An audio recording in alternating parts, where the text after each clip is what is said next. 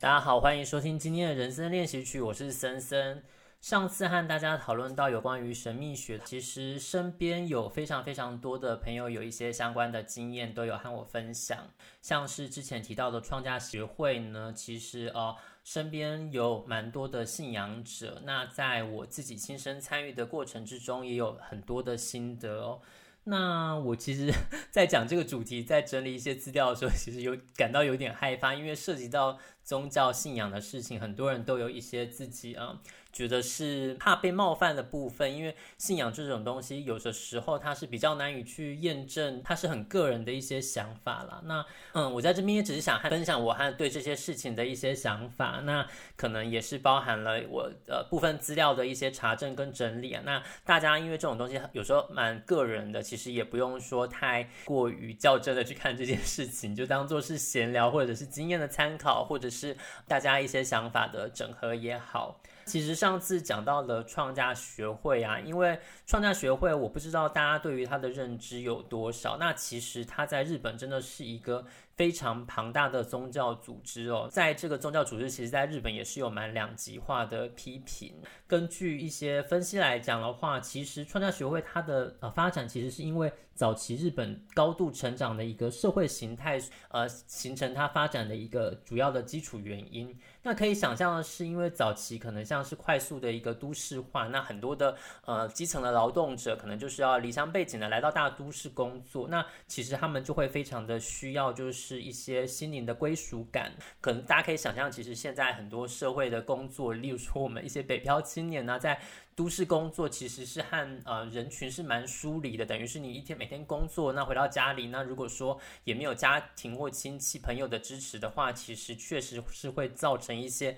呃心理上需要一些寄托。呃，那日本的这个早期的一个都市发展的情况呢，才会就是形成宗教团体会呃急速发展的一个原因呢、早期创价学会吸收了这些来自可能农村的一些社会的基层人员之后呢，一开始他是。有一点被歧视，说这个呃团体是就是呃都只是吸收中下阶层的宗教的呃成员，甚至有一度被笑是贫病团体，就是贫穷的或是生病的人才会想要就是加入这些宗教。但是因为其实这个嗯大家的一个凝聚的向心力跟可能创价学会它有一个很核心的宗旨，就是它不是来世的一个下一下一辈子你可能会投胎到比较好的人家，或者是来世的福祉，它其实是现祈求的是现世的一个利益的。导向，所以就会让创价学会形成很多人，就是透过这个宗教信仰，那得到一些呃幸福啊，或者是快乐的体验。那其实他们曾经是被称作为是幸福制造机的一个名字，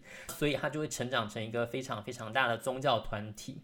那其实据统计呢，在创价学会在日本，其实它的呃信仰成员甚至占到百分之十的一个人口，这是一个非常惊人的数字。甚至他们有自己的一个政党，他们的政党其实，呃，这个在稍微 Google 应该都可以看到，他们就是公民党。参参众议院其实他们占了大概六十席的一个国会的席次，其实这是一个非常惊人的一个数字哦。那也因为他们的势力庞大，其实也有非常多的一些攻击的声浪啊，就包含对于他们，嗯、可能像是嗯、宗教团体介入政治的一些势力啊，或者是嗯、对于一些。些呃和社会其他利益团体的一些挂钩啊，甚至是和国外势力的一些相互的交流呢，其实这些都引起非常多的讨论。但是这边呢，我们就不再去赘述这个相关的部分。那其实，在创价学会它的吸收大家呃参与这个宗教活动呢，其实有非常多的。呃，是透过一些知名人士的的分享，他们的一些相关的信仰宗教的体验。那分享的这些知名人士，很多都是呃耳熟能详的人士，像是上次有和大家分享的，例如说像是奥兰多布鲁啦，呃，在日本的部分，像是石原里美、松山研一、井上真央或是上户彩等等这些可以诶被指明出来的。那当然，其实因为它在于社会上的一个呃评价的两极呢，所以其实有些艺人是也不愿意去正式。承认的。那创价学会有时候也只会用比较隐晦的方式会说啊，有哪些人可能也是有参加我们这个宗教团体的活动，那得到一些心灵的支柱的。那回到一些关于体验的部分啊，很多虔诚的信仰者他们都会嗯把他们的一些呃信仰的体验分享给大家，那等于是让大家知道说我透过这个宗教改变了自己或者是生活，得到一些非常戏剧化的转变。那透过这些故事的分享呢，其实就会让收听的人呢，就会得到非常多的启发，甚至就觉得说自己是不是也应该要来进行这个宗教信仰，然能够也获得一类似的体验。那我在这边。可能就分享几个我有看到的体验。那这些体验其实透过搜寻呢，其实可以看到非常多的分享。那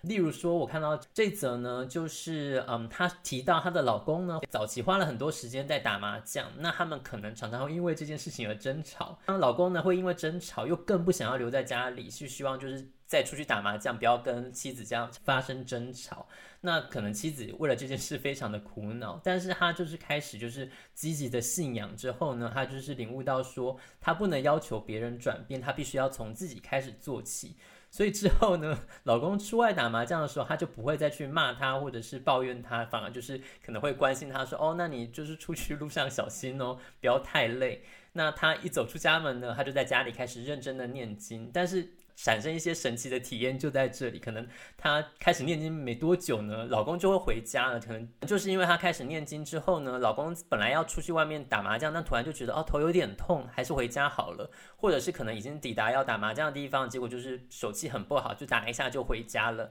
那老公回到家呢，看到妻子在念经呢，就开始也会去反省自己的所作所为，跟可能妻子的态度转变之后呢，于是呢，老公呢可能就是脱离了这个赌博的这个习惯，这是。其中我看到的一则体验哦，那另外还有很多是关于疾病的分享，例如说可能有一些肿瘤啊，突然就是呃突然的发生，那透过他念经的效果。啊，当然也是必须接受正规的医疗治疗了。那可能它就慢慢的消失。那或者是一些罕见疾病的治愈，这个其实在他的一些呃体验的分享之中，也会常常的提到。甚至近期有一些新冠肺炎的确诊呢，可能一度重症啊，那到最后可能在有透呃透过信仰，那也得到一些很好的医疗的照顾之后呢，那也比较好的一个恢复情况。这在近期的一些呃体验的分享之中，也会常常的看到。那另外分享这些，嗯，这些相关经验的，他可能也是一些耳熟能详的人，嗯，或者是他的生活社会背景呢，是能够受到信赖的。例如说像是大学的教授啊，或者是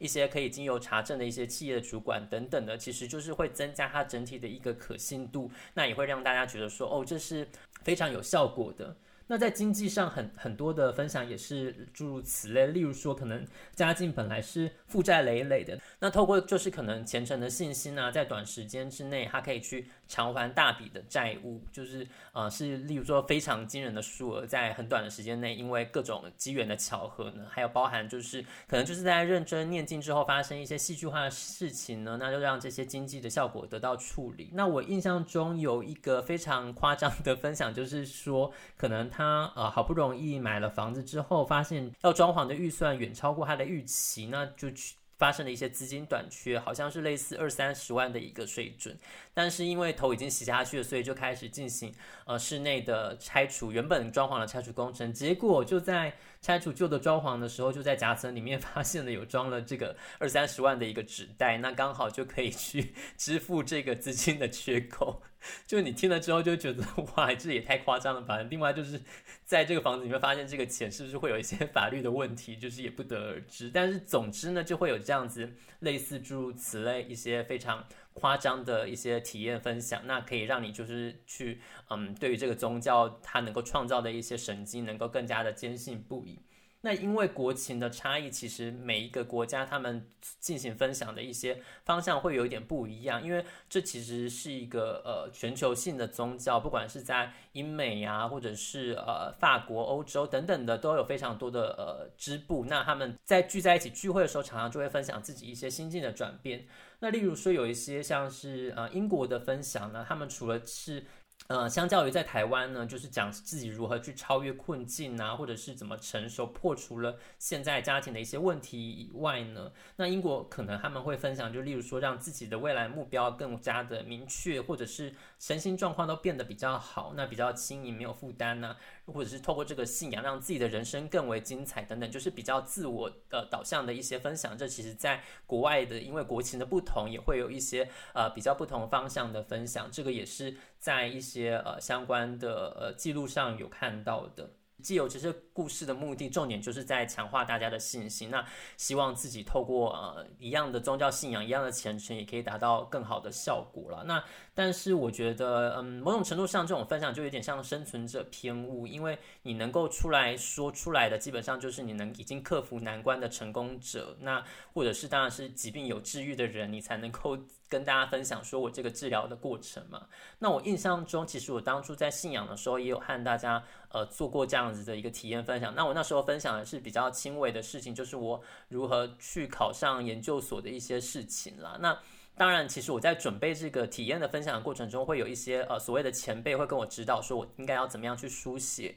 那可能呃这个论述的架构一直包含了我一开始是如何的不可能去做到这件事情。那我透过呃这这个信仰的协助呢，让我的。增强坚强了我某部分的信心，或者是我怎么样去改变我日常的所作所为，然后把它转化成一个正向的力量之后，那创造一些呃神奇的体验，人能够让原本的不可能的事情化为可能。那我在写这个考上研究所的体验的时候呢，其实老实说我我写的是非常的保留，但是因为嗯，可能指导者他都会希望说这个东西是要必须能够感动人心的。所以他就一直强调说，这个东西你写出来要能够感动你自己，你才能感动别人呢、但是他就问我说：“那你写这个写完这篇文章，你会感动自己吗？” 我当下是很老实说没有诶，但是我也不想夸大，所以其实那时候写的老实说会有一点点痛苦。但是也就是嗯，他们的架构基本上就是你要透过我怎么样去呃改变我的行为，那我怎么样去强化我的信心，那等于是在